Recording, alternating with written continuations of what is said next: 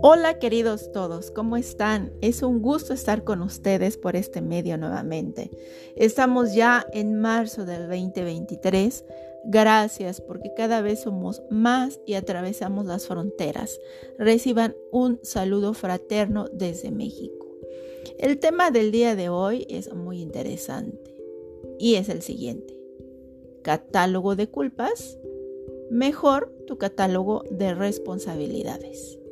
Si les pregunto en este momento qué es con lo que cargas a diario, posiblemente me contesten que con su celular, su mochila, dinero, ropa, bolso, joyería, reloj, etc.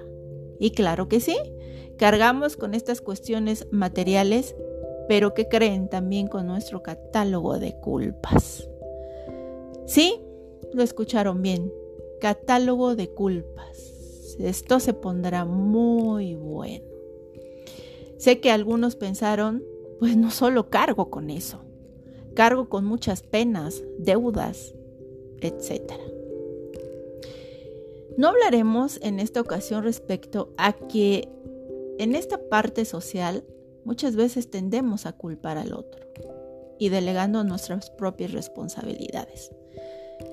Pero bueno, es un tema muy interesante en esta ocasión hablaremos de nuestro propio catálogo de culpas que decidimos llevar como una losa de cemento sobre los hombros durante años. El maestro en bioneuroemoción Enrique Corbera nos comparte que la culpa es una autocondena y autoinvalidación de nuestra valoración y valor como ser humano refiere que la culpa en sí misma engendra sentimientos negativos y los sentimientos negativos en y por sí mismos también engendran culpa. Y además hemos vivido durante tanto tiempo en este ciclo que ni siquiera lo reconocemos. Y este es el objetivo principal también de este audio, que reconozcamos. Continúo. Enrique Corbera también menciona que la culpa es tan omnipresente que sin importar lo que hagamos, sentiremos de algún modo en nuestra mente que deberíamos estar haciendo otra cosa. De alguna manera u otra proyectamos culpa sobre el mundo que nos rodea. Es por eso que la mayoría de las personas necesitan de un enemigo.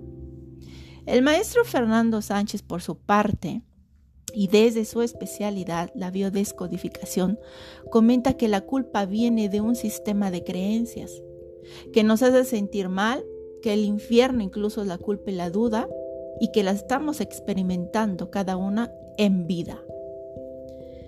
Si siento, es decir, si siento que algo está mal hecho, generará culpa.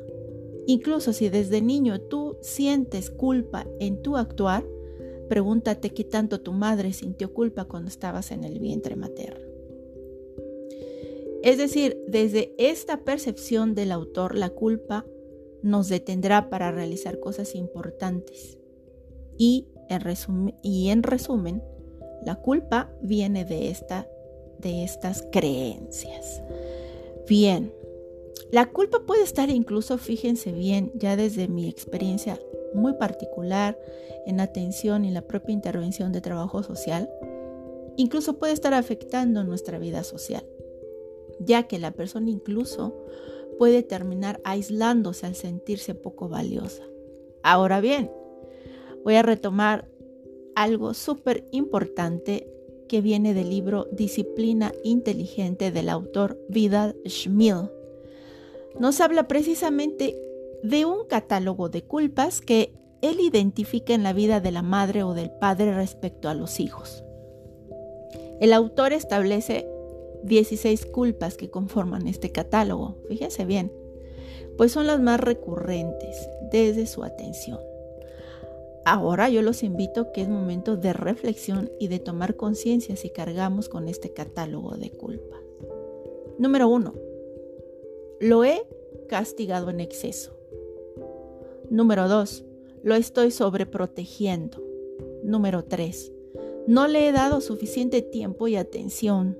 Número 4. La está educando otra persona o lo está educando otra persona. 5. He descuidado mis asuntos personales. 6. Esto es súper importante. Hay pleitos en el hogar. 7. No pude darle un padre. 8. Nos divorciamos. 9. Es hijo único. 10. No quise tenerlo. 11. Quiero más a uno que a otro. 12. No es feliz. 13. No les he podido dar lo mejor. 14. Nació con algún problema. Y 15. Es anoréxica, bulímica u obeso. Híjoles, qué importante lo que nos señala este autor. Les pregunto, queridos escuchas, ¿les hizo ruido alguna de ellas? ¿Se identificaron con alguna de estas frases? Quizás con la mitad, con tres, con todas.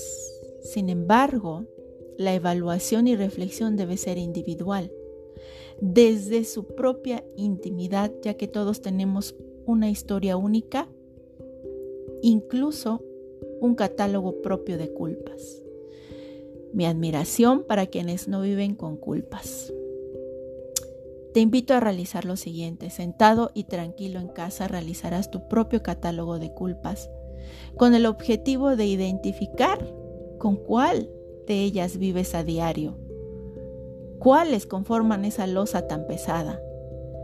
Además, ¿qué elementos detonan esas culpas? Y sobre todo, conocer que la culpa es una de las emociones más destructivas, como lo dice Vidal Schmil. La culpa es inútil, puesto que en lugar de hacernos avanzar, avanzar solo nos estanca. Algo que manejo en el consultorio desde trabajo social es hablar del opuesto a la culpa. La palabra mágica es responsabilidad.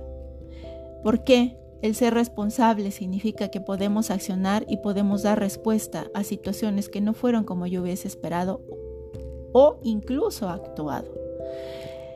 Salimos del papel de víctima al reconocer que quizás, por ejemplo, retomando una de estas culpas de este catálogo, quizás salgo a trabajar y no puedo estar con mis hijos el tiempo que yo quisiera.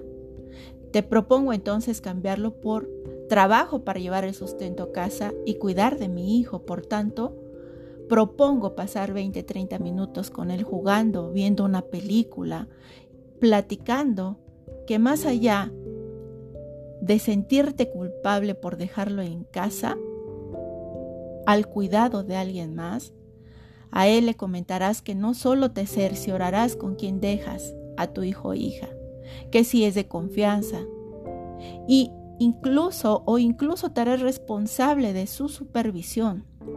Algunos padres optan por instalar cámaras de seguridad. Le platicarás a tu hijo o hija que te asegurarás que el ejemplo que esté recibiendo sea el correcto.